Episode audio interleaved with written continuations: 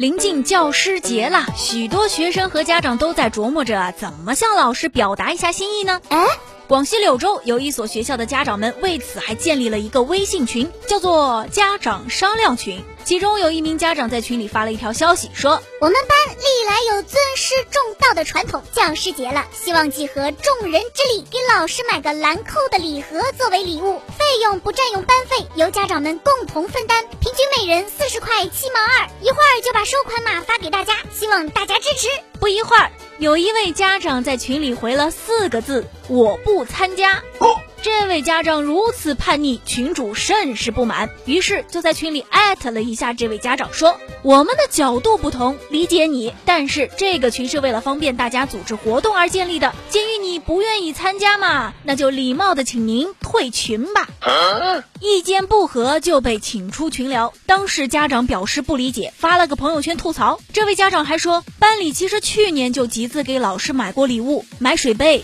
三百多一个，还买了好几个。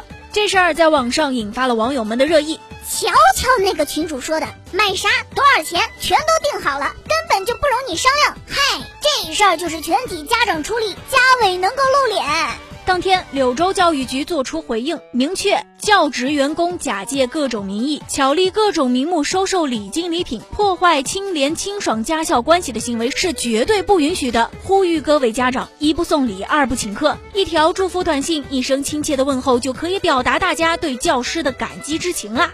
广西的这个家长群还让大家想起了曾经发生在深圳一所中学的事儿，也是家委会在群里集资给老师送礼，等着家长们在群里接龙发同意，没有及时回复的家长会被点名催促，堪称公开处刑。当时当地的教育局也核查了情况，要求家委会退还资金。唉，现在的教师节都变味儿了，这种所谓的家长群根本就是一个马屁精的集合地呀！各位。对于这样的家委会，你怎么看呢？